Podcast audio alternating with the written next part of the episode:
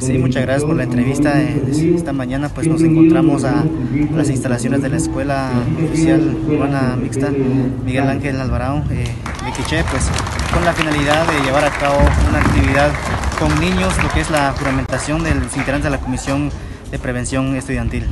¿Cuál es el trabajo que ellos van a estar realizando en los próximos días? De aquí en adelante, pues el objetivo de esta comisión es, es, lo que pretendemos con ellos para evitar lo que es el famoso acoso escolar o bullying en el centro educativo, ya que en otros eh, eh, departamentos, pues ya los niños son víctimas ¿verdad? de un maltrato físico, eh, psicológico de, de, sus propios compañeros. Entonces, lo que tratamos de evitar que, que los niños no se sigan más dañándose. ¿De qué edades son los niños que participan y niñas que participan el día de hoy? Está comprendido de 8 a 12 años de edad. Ya con estas actividades ustedes tienen con más realce las diferentes que ustedes tienen.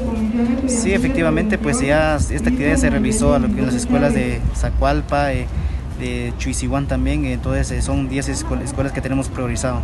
¿Qué mensaje se le puede enviar a la población?